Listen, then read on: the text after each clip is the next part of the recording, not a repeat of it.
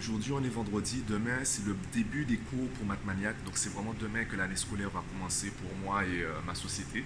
Donc, à travers les vlogs, je te montrerai, comme promis, l'évolution de la structure, l'évolution des prestations.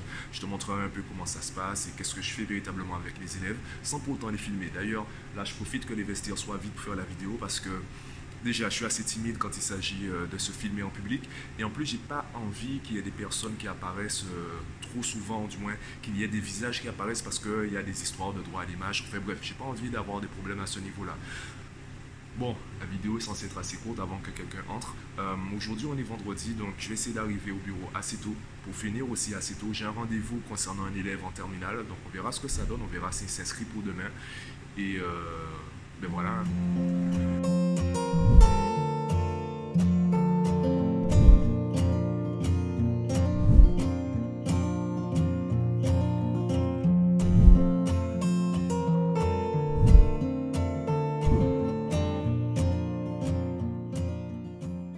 J'ignore ce que j'ai mangé. Là, je me sens, enfin, je me sens pas mal.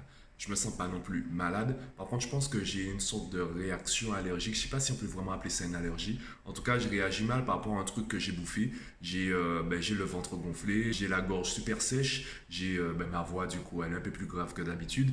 Qu'est-ce que j'ai d'autre? J'ai le nez qui coule. Ouais, en gros, il y a un truc qui passe pas. Je pense que ça doit être, euh, j'ai dû bouffer un truc avec trop de gluten je sais pas qu'est-ce que c'est. Euh, ben, c'est l'un en tout cas des avantages du, du jeûne intermittent, c'est que tu réagis beaucoup plus vite ou beaucoup plus violemment au truc qui passe pas. Alors oui, dit comme ça, ça paraît négatif et ça veut aussi dire que je sais très rapidement qu'est-ce que je dois arrêter de manger. Et justement, l'un des problèmes de notre euh, mode de consommation actuel, c'est que en fait, tu n'es peut-être pas en bonne santé. Tu sens rien, mais ça ne veut pas dire que tu es en bonne santé. Ça se trouve, tu es tellement en mauvaise santé que tu ne ressens même plus les alertes de ton corps. Tu t'es tellement habitué à ce que ton corps souffre et ton corps est tellement habitué à souffrir que tu ne ressens plus, un peu comme euh, la tolérance à l'insuline. Eh bien, à force de manger des choses sucrées, ton corps produit, doit produire davantage d'insuline pour avoir le, même effet. Donc, pour avoir le même résultat, ton corps doit fournir plus d'efforts. Et du coup, en fait, toi, euh, ben, tu t'habitues à cela. Donc, ça se trouve, tu n'es pas en bonne santé. Tu es juste habitué à être en mauvaise santé. Bref, c'est pas de ça que je voulais te parler aujourd'hui. Aujourd'hui, je veux te parler du pouvoir de nier. J'aime dire que la communication, c'est un art. Et si la communication est un art, le pouvoir de nier, c'est ce qu'on appellerait le flow artistique. En gros, tu vas dire quelque chose, mais tu vas pas prendre position. Tu ne vas surtout pas affirmer, surtout de manière explicite, ta position. Toutes les personnes qui veulent te contredire, tous tes haters, tous tes... Euh, comment ils les appellent encore? Euh, tes, détracteurs, toutes les personnes qui vont essayer de te contredire, à chaque fois qu'elles vont sortir un argument en se basant sur tes propos, tu pourras leur dire mais c'est pas ça que j'ai voulu dire. Pourquoi, pourquoi tu parles de cette base-là? Tu te rappelles mon podcast sur les critiques négatives Tu sais que mais la meilleure façon de répondre, c'est par des questions. Ce n'est pas à toi de te justifier, c'est à l'autre. Le dernier exemple en date que j'ai vu, c'est Donald Trump. J'aime bien parler de lui parce que, justement, c'est lui qui maîtrise en ce moment le flou artistique pour les experts en communication, pour ceux en fait qui essayent de décrypter ces méthodes, ces stratégies de communication, eh bien, c'est soit un génie, soit un vrai bouffon. Et l'exemple, le dernier exemple, c'est concernant les ouragans de catégorie 5. À chaque fois qu'il y a eu un ouragan de catégorie 5, il a répété la même phrase. C'est la première fois que je rencontre un ouragan de catégorie 5. Je ne savais pas que ça existait. Je savais que la catégorie existait. C'est la première fois que j'entends parler d'un ouragan actuel, un ouragan en fait entre guillemets qui, euh, qui existe de catégorie 5.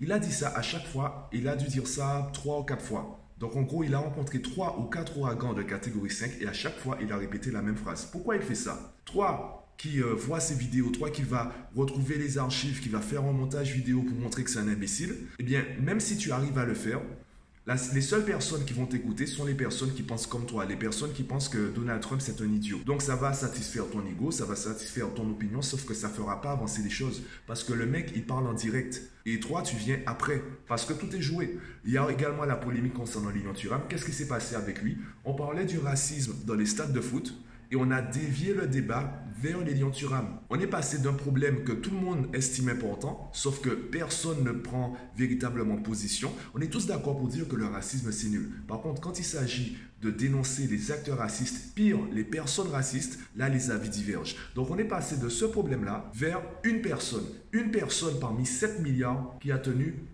des propos, en fait, on s'arrête sur une phrase. Une phrase concernant tout son contexte. On a oublié tout ce qu'il a fait ces, euh, ces 10 dernières années, ces 20 dernières années, et on s'arrête sur une seule de ces phrases et on la sort de son contexte. Pourquoi? Parce que le mec, il a pris position et il a affirmé sa position. Il n'est pas allé trop loin en plus. Il n'a pas dit quelque chose de vraiment grave, il n'a pas eu un discours incitant à la haine, incitant à la violence. Non. Par contre, ça a permis de dévier du sujet initial pour arriver à un autre sujet qui, euh, ben, fait davantage parler de lui parce qu'il est davantage problématique. Et ça, c'est le jeu des médias actuellement. Et même ce que je viens de dire, je viens de prendre position, je viens de dire que c'était ça. Qu'est-ce que les médias vont répondre? Ah non Pourquoi vous dites ça? Qu'est-ce qui vous permet de dire ça? Sur quelle preuve vous basez-vous? Sur quel fait vous basez-vous? Et moi, je n'ai pas de fait, je n'ai pas de preuve, c'est une interprétation. Et tu vois qu'en communication, l'interprétation, c'est aussi bien ton allié que ton ennemi, en fonction de la personne qui est en face de toi. Et c'est là où le pouvoir de nier, il est super important. Je répète, si la communication est un art, le pouvoir de nier, c'est le flou artistique. Et ceux qui arrivent à manipuler la communication, en fait, manipulent le flou artistique.